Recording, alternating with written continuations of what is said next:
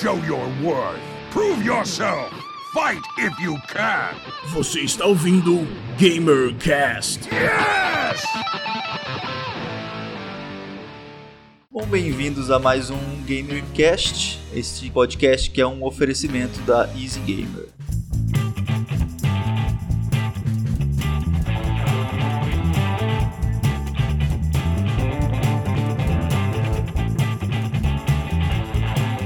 Olá, eu sou Thiago Cavalca e faça do cliente o herói da sua história. Olá, meu nome é Alberto André e eu passei ileso a todas as campanhas de marketing do Clash of Clans. Eu sou Matheus Teixeira e eu instalo quase todos os jogos que aparecem na minha timeline.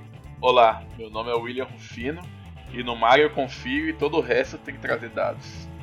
Mario? Tô inovando, caralho.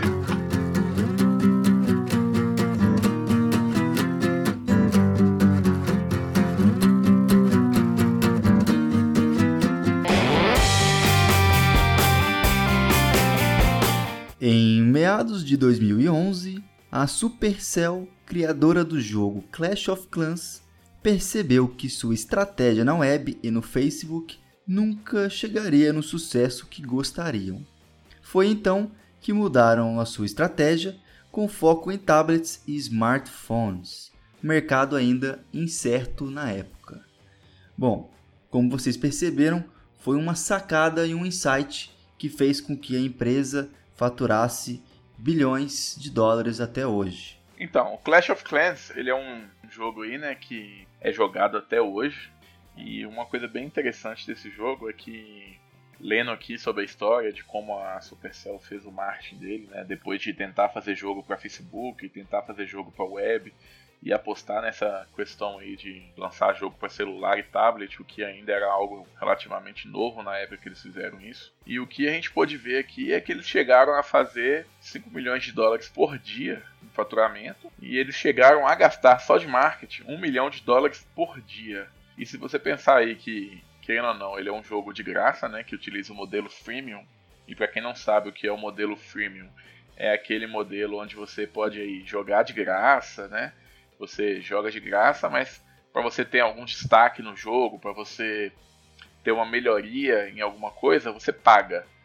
Então, basicamente, o jogo você paga para ser melhor que seus amigos, sei lá, algo assim.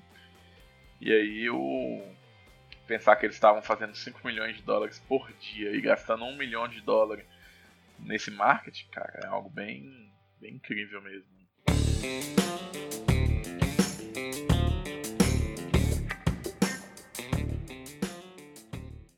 Uma coisa interessante é que eles lançaram, mudaram essa versão em 2012 e logo depois, um, um ano depois, se não me engano, eles já fizeram um anúncio no Super Bowl com o Liam Nilsson, que é o horário mais caro da publicidade no mundo, do marketing no mundo inteiro. Eu acho que eles foram bem felizes nessa em acertar essa essa nova virada pro a empresa, pro game assim. Aí foram bem visionários nesse sentido, porque na época, se você pega os jogos que bombava muito Farmville no Facebook, jogo gigante que todo mundo jogava, de criança a pessoas mais velhas, e que esses jogos no Facebook estavam muito em alta. Apostar em mudar a plataforma, apostar em ir para aplicativo para as pessoas baixarem no celular foi uma grande aposta e eles acertaram também em cheio. É lógico que não foi só, só não é, foi sorte, né? A gente acabou de ver um dado bem interessante: um milhão de dólares por dia de investimento. Só explicando, tentando explicar um pouquinho para os ouvintes, é, qual a diferença, já que vocês são, são experts em marketing, qual a grande diferença entre uma estratégia de marketing, um marketing bem feito e uma campanha de publicidade? Qual é a grande diferença entre marketing e publicidade? Então, falando de uma forma bem simples aí, né? o marketing ele é mais uma parte mais estratégia, ele, ele tem mais a ver com o negócio e a publicidade ela faz parte do marketing na verdade. A publicidade ela é um dos pilares do marketing, né? Pois é, por exemplo, no marketing você tem aí uma estratégia que eles chamam, por exemplo, de 4 P's do marketing, que é o produto, preço, praça e promoção. E a publicidade entra nessa questão aí da promoção do seu produto. Então a publicidade ela é aí uma difusão de ideias, tornar algo público, né? Que é você ser a parte criativa da coisa. Já o marketing você vai trabalhar com estratégia de preço, de produto, aonde você vai vender, etc. E essas coisas fazem parte do marketing e não da publicidade.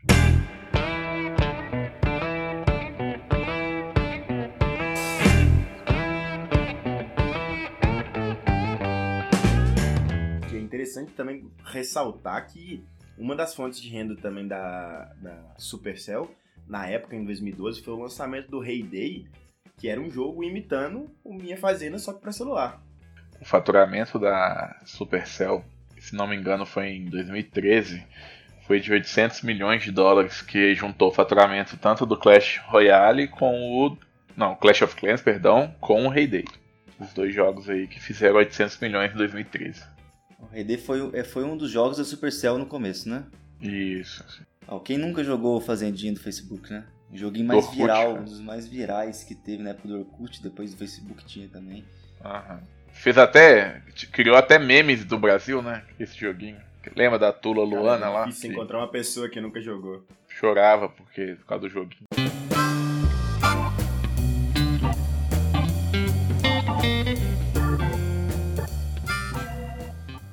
Só pra gente fazer uma conta rápida aqui, se vocês pudessem explicar, como que fechava a conta da Supercell colocando um milhão por dia e voltando cinco? Como que era? Eles botavam um milhão aonde? Como? E como que eles voltavam com esses cinco? Em que tipo de, de retorno que era? Pra mim, o Clash of Clans sempre foi uma máquina de imprimir dinheiro pelo que eu estudei, pelo que eu vi do jogo e todos os meus amigos. Uma das coisas que me fez não jogar e passar ileso a publicidade deles era que pra farmar ou pra ficar mais forte, mais rápido, né? Você tinha que gastar e não era pouco, cara. Era muita, muito dinheiro que a galera investia. E quando você tá lá dentro, uma das coisas que faziam a galera gastar muita grana era a questão de guerras entre clãs. Então, era uma. Tipo, tinha uma galera na academia malhando, os caras paravam de malhar pra poder falar. Alguém avisava, tá atacando a gente. Cara, era assustador. E a galera comprava gema pra poder acelerar o passo, pra acelerar a a- o desenvolvimento, a construção da defesa, enfim.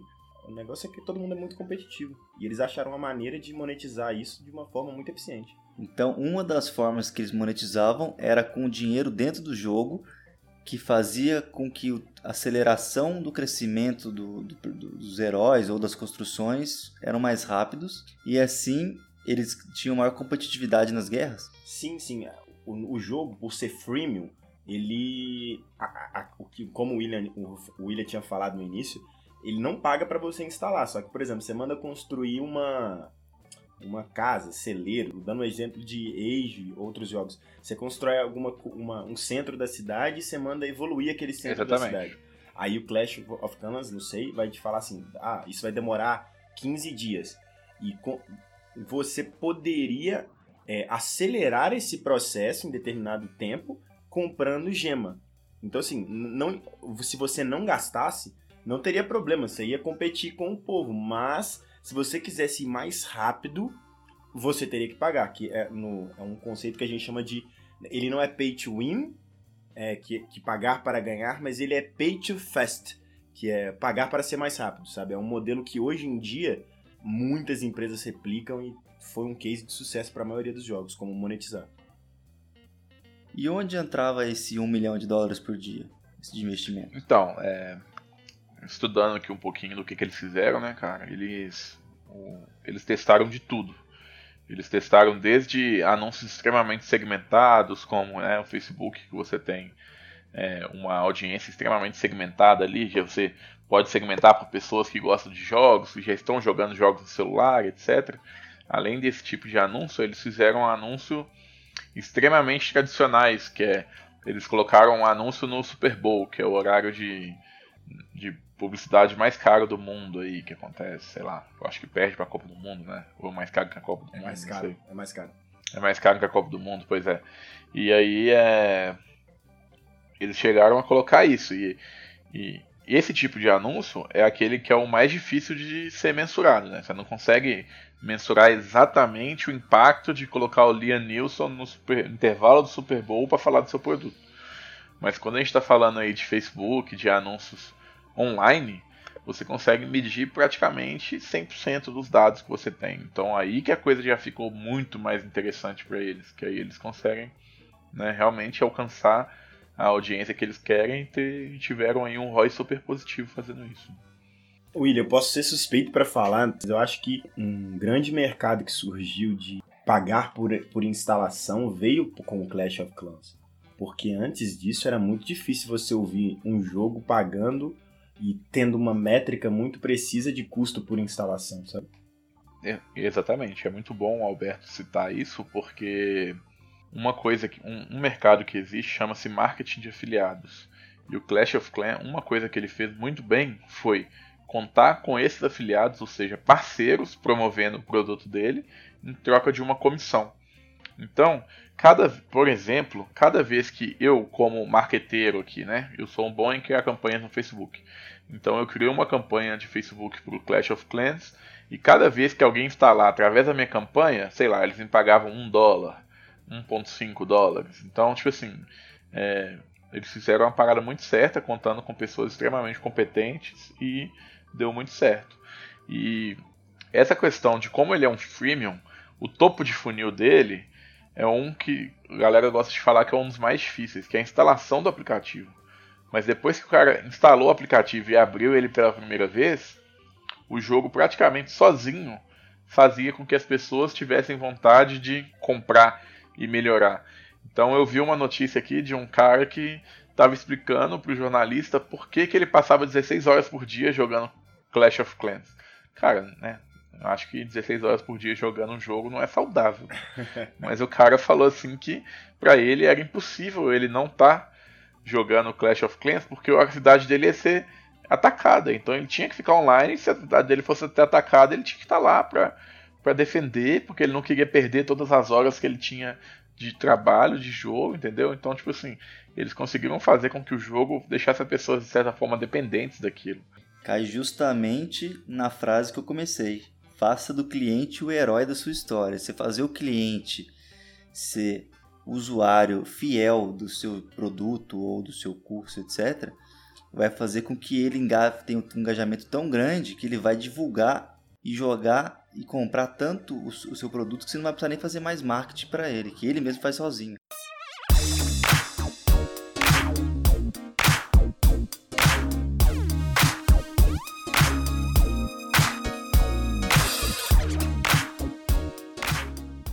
Mas é, voltando um pouquinho, então, se eles investiam um milhão de dólares por dia, não necessariamente eles colocavam um milhão de dólares por dia em Facebook. Eles deixavam os afiliados fazerem as campanhas e eles pagavam por instalação que os afiliados conseguiam. Então, não, não necessariamente eles faziam as campanhas, mas eles repassavam o dinheiro. É como se eles estivessem terceirizando o marketing. Exatamente. É como se ele tivesse com revendedores. Né? É lógico que o dinheiro era muito mais distribuído, não era apenas afiliados, tinha propaganda deles, eles faziam também as divulgações, mas um canal muito grande para divulgação foi esse mercado de afiliados. E no que no caso era mundial, né? Uma coisa interessante para falar também que é, falando de marketing, public... marketing, principalmente publicidade online, é, há um tempo atrás, quando Clash of Clans foi lançado, você não, você não tinha tantas opções de anunciar na internet por engajamento dentro do seu aplicativo. Uh, isso cresceu muito agora, depois desses últimos seis anos que eles tiveram esse, esse crescimento, não só eles, mas como outros aplicativos, outros jogos tiveram muito sucesso, como Flappy Bird e, e outros aí que foram sucesso, como Pokémon GO. Então, hoje você tem, você tem como anunciar para engajamento. Que eu li uma matéria sobre o Clash of Clans que eles gastavam mais tempo se importando com o que o Thiago falou, com o que o Cavalca falou sobre o onboarding deles, que é como a primeira ativação do cliente dentro do jogo, que era construir alguma coisa, evoluir alguma coisa. Eles gastavam mais tempo melhorando esse processo do que qualquer outra coisa dentro do jogo, porque foi o que eles enxergaram que quando o cliente, além de instalar, completava o tutorial e fizesse alguma ação dentro do jogo, ele renderia mais dinheiro para eles. Só para ajudar quem está nos escutando agora, então vamos imaginar que, que a Supercell, que é a criadora do, do Clash of Clans, está no topo da cadeia, está lá em cima.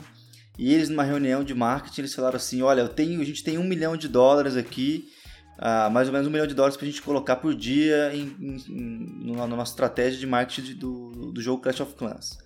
E como que a gente vai fazer isso? Então eles pegam, é, tanto vai para o Super Bowl, 100 mil dólares, 100 mil dólares vai para o Facebook, 100 mil dólares vai para Instagram, Twitter. Começa, eles dividiram, fizeram uma estratégia bem robusta. E aí eles fizeram, é, e a partir dessa, dessa cadeia, eles foram fazendo mais pernas e mais pernas embaixo dela. Qual, qual vocês acham que foi realmente a estratégia matadora para que o jogo fosse tão famoso e ter faturado tanto igual eles faturaram? Então, eu acho que realmente, tipo, o que realmente fez a diferença nele foi esse processo aí que o Alberto falou, o onboarding. Que eu acho que, além deles terem injetado muito dinheiro, né? Pô, um anúncio no Super Bowl, no Super Bowl de um, um, joguinho de celular, falando assim por alto, né? Tipo, claro, quem sabe que é muito mais do que um joguinho, mas um joguinho de celular é algo assim disruptivo. Então, eu acho que a ousadia deles também em fazer esse tipo de anúncio fez muita coisa, mas eu tenho muita certeza também que o efeito viral desse jogo foi muito forte. Que, como o Alberto falou, eles fizeram o onboarding dele aí ser tão foda, tão foda, que com certeza quem é usuário chamava um amigo para jogar, para montar clã. Essa questão de ter montar clã, de jogar com outras pessoas no celular, e, eles devem ter inovado também nisso aí, porque eu acho que não era algo muito comum, né? Então, com certeza eu acho que a ousadia deles aí em em mídia que foi realmente o diferencial deles. Eu concordo com o William que uma das, uma das chaves para o sucesso para mim do Clash foi a questão de multiplayer, sabe? Tipo, não era uma coisa comum no celular. Isso, o efeito viral disso, sabe? Tipo, igual ele falou do, do cara que jogou 16 horas. Se, não, se, eu não, se não ficar online, minha cidade vai ser atacada, sabe? Isso era muito comum nos jogos de MMO. Quem, quem jogou isso sabe disso. E, e, eu acho isso sensacional a forma com que a Supercell conseguiu trazer isso do MMO para um jogo de celular. Tudo bem, começou no Facebook, mas é muito, era muito, muito, muito mais prático. É, você tá no celular, o tanto de, de crescimento do, de exponencial de, de número de celulares. E aí você vê, igual eu falei, a galera tava na, na academia trabalhando, não importa onde, ah, alguém atacou sua cidade. Aí criavam-se, criaram-se grupos de WhatsApp, criaram-se grupos para comunicar onde iam atacar. É, e tinha toda uma organização, ficava alguém ali organizando ataques, vendo as estratégias e tudo mais. Eu acho que esse efeito de união, de aquela questão de, do pertencimento a algo, foi bem complicado.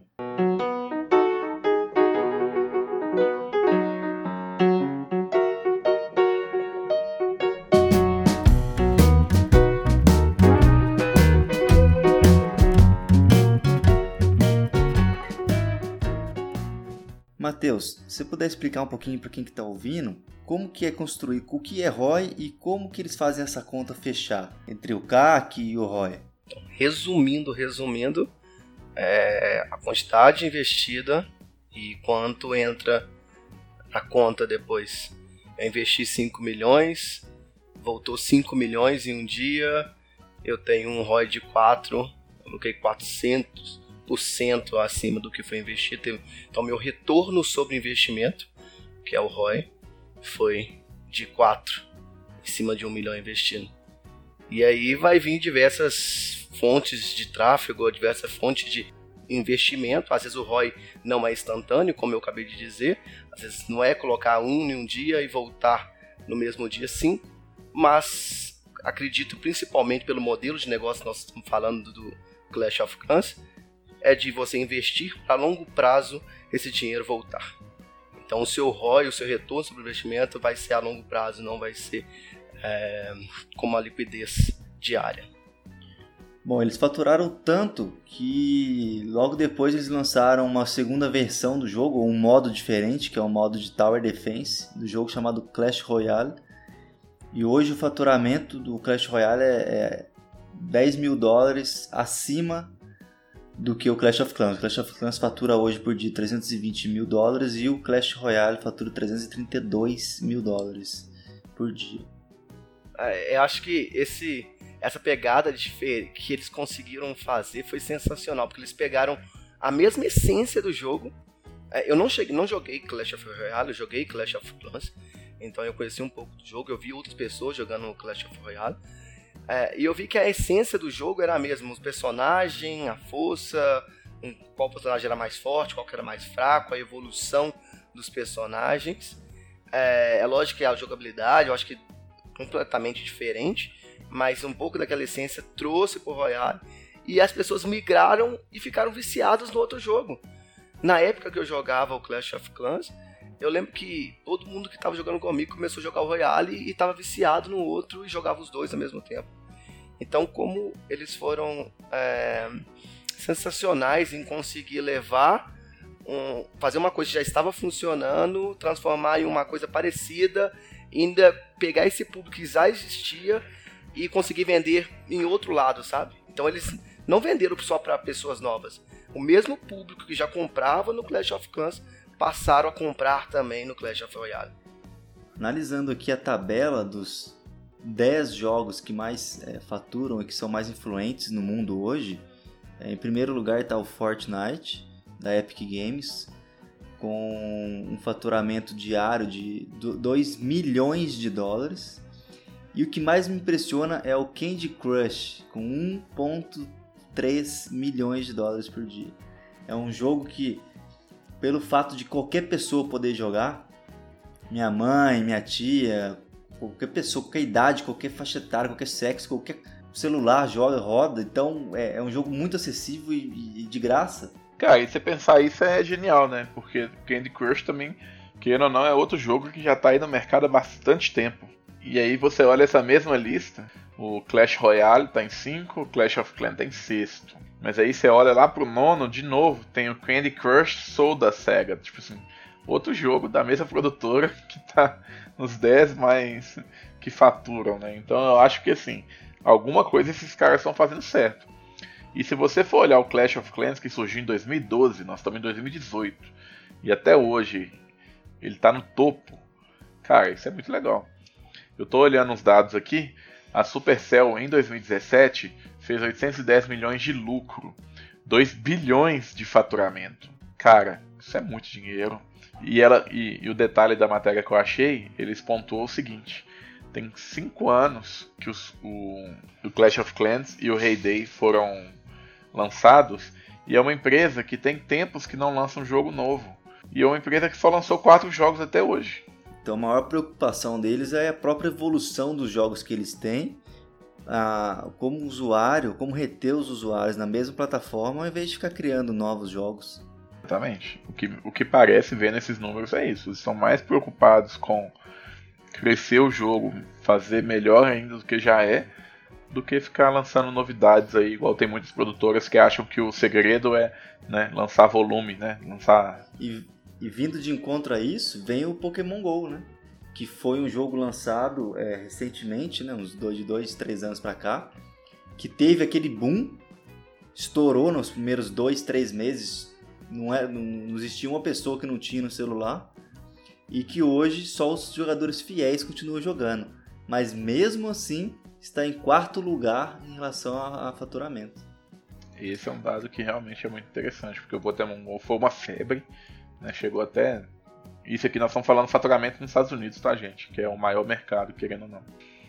Pro Mundial só tem jogo chinês da Tencent, que é o próximo assunto que eu queria introduzir aqui.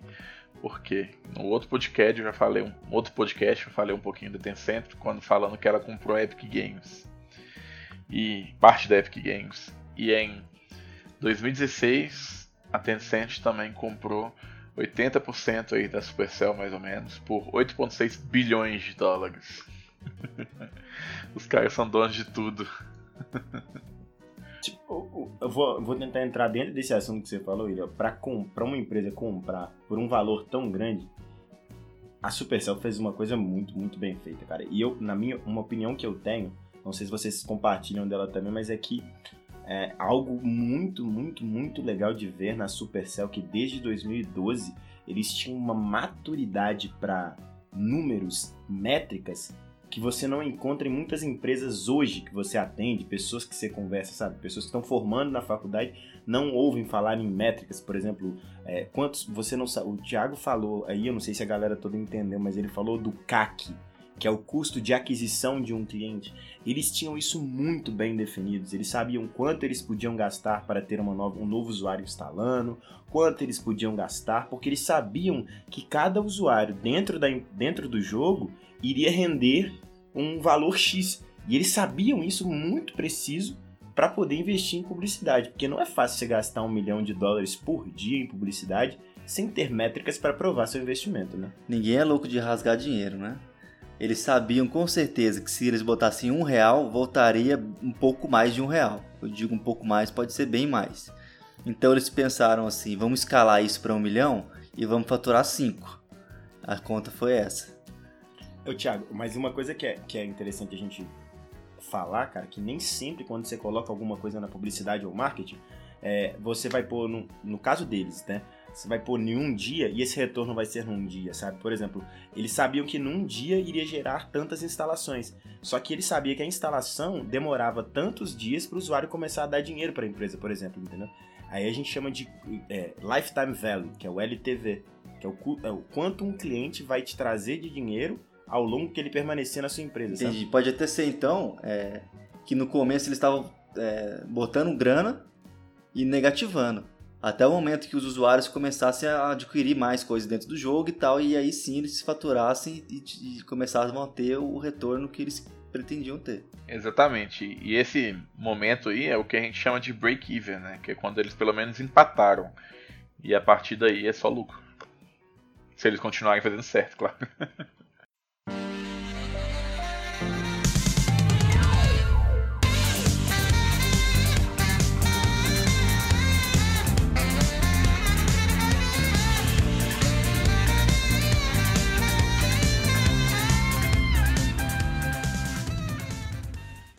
Bom, então, é, o último assunto que eu quero puxar com vocês é o que vem aí para os próximos anos. O que vocês acham que vai ser do marketing digital para os próximos um ano, dois anos? Assim, eu sei que é difícil falar, mas o que, que vem de inovação, o que, que vem de diferente aí é, em relação ao marketing, estratégia de marketing para os games?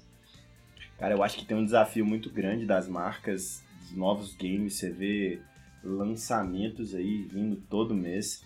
E repetir o que um Fortnite fez, é, eu acho que serão poucas as empresas, sabe? Que vão conseguir repetir isso, de fazer um lançamento tão estrondoso. Eu acho que o que vai acontecer, que tem uma, uma, uma curva vindo para isso, igual a gente teve uma migração do público para Instagram, a gente tem hoje um crescimento astronômico da, da Twitch. E eu acho que isso é uma das coisas que as empresas ainda não sabem trabalhar direito que é o marketing para influenciadores, mas sem ser no Instagram. Hoje o influenciador ele tem diversas plataformas. Eu acho que isso vai ser o desafio para uma empresa descobrir para os próximos dois anos. E eu acho que a, a, o mobile gaming, né, os jogos do celular não é um, não é o futuro, já é o, o presente. Mas eu acho que não como desafio, mas eu acho que vai crescer cada vez mais. A gente já vê até marcas criando celulares gamers, né? Tipo assim, sei lá, eu acho que quando eu era uma criança, quando eu tinha meus videogames lá, eu jamais imaginei que ia acontecer. No celular, quando você tinha aquele tijolão da Nokia, Motorola, jamais imaginei que ia ter um celular gamer mesmo, só para jogar, tipo assim, ligar é quase zero a função dele. Então, eu acho que realmente esse é um, uma coisa aí, uma crescente muito grande. E cada vez mais eles como cada vez mais tem mais players surgindo, mais dinheiro vai ter que ser gasto para conseguir deixar o seu usuário fiel, para ele realmente ficar no seu jogo, né? Porque não adianta nada fazer um hype. Eu fiquei realmente muito surpreso com o dado de faturamento do Pokémon GO, porque para mim era um jogo que já estava praticamente morrendo, porque foi um hype tão grande, tão grande e morreu tão rápido também, que eu achei que tinha ficado uma coisa de nicho extremamente pequena. Eu achei, eu achei também, William, que ele tinha ficado pequeno até eu viajar no mês passado, cara.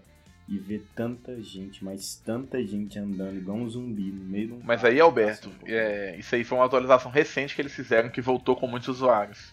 Mas eles estão sempre lançando novas atualizações para trazer é, os usuários que tinham parado de jogar. Eu mesmo já voltei e parei de jogar umas três ou quatro vezes. Instalei e desinstalei umas três ou quatro vezes. Entendi, entendi. Eu acho que que o William falou, e eu concordo muito, é o, o que, que eles vão fazer de agora em diante para reter os usuários cada vez mais. Que é uma da, um dos cases do Fortnite. Porque o Fortnite atualiza muito rápido. Ele tá sempre pegando todos os hypes. Sabe, saiu o filme do Marvel com Thanos e eles souberam que o diretor, o pessoal que estava envolvido lá no, da pessoal da Marvel, eles eram jogavam Fortnite, eles foram atrás, colocaram o Thanos dentro do, do jogo e aquilo movimenta o jogo, faz as pessoas querem jogar mais. E toda hora tem alguma coisa nova para fazer o pessoal estar tá sempre jogando. Então eles executam muito rápido. Tem ideias, executam e aquilo movimenta e fideliza muito. A própria Copa do Mundo, né? Eles fizeram um evento dentro, venderam muita skin de futebol por causa da Copa do Mundo. Então eles estão realmente aí surfando né, coisas não só na storytelling do jogo, mas eles estão prestando atenção no que acontece no, no mundo real aí, né, em real life, e aplicando ao jogo também, cara, que isso também é bem legal. Eu acho que essa foi a grande sacada mesmo. Acompanhar as tendências não só no mundo dos games, mas no mundo geek de uma certa maneira, e fazer isso no mesmo dia parceria com os caras, não querer competir, mas sim fazer parcerias e trazer isso para dentro do jogo de alguma maneira. É, a velocidade de implementação deles para trazer alguma coisa nova é, é, assustadora. Eu acho que uma das coisas também que, que eu vejo ficando mais nítidas e mais realistas para os próximos anos é as marcas, os, os games olharem para um departamento de marketing com mais carinho, mais cuidado, sabe? Porque o case da própria, o próprio Clash of Clans e, e Fortnite você tem uma equipe de marketing muito boa, não só na captação do usuário, mas em todo o processo e principalmente, como vocês disseram, na retenção do usuário e qual conteúdo para fazer para que aquele cara ficasse ali. O Fortnite veio brigando com o PUBG, hoje todo dia tem um Battle Royale diferente. Eu ouvi num evento que eu fui que até o FIFA vai lançar um Caramba. Battle Royale. Sério, cara, é assustador. Assim, não, não, não sei o quanto que essa informação era sigilosa, mas tô trazendo aí pra galera. Então assim, o desafio do Fortnite é, é grande, mas eu não vejo ninguém tomando tão fácil o, o, o posto que ele ocupa hoje não.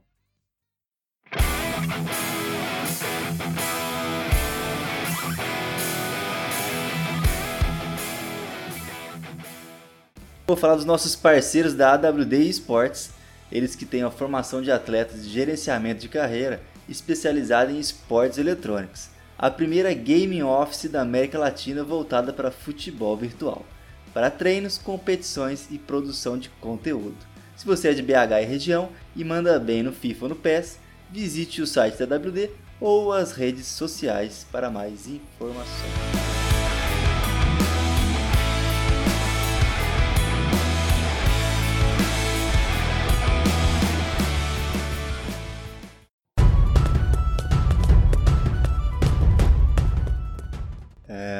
Considerações finais. Valeu, galera, aí pelo convite.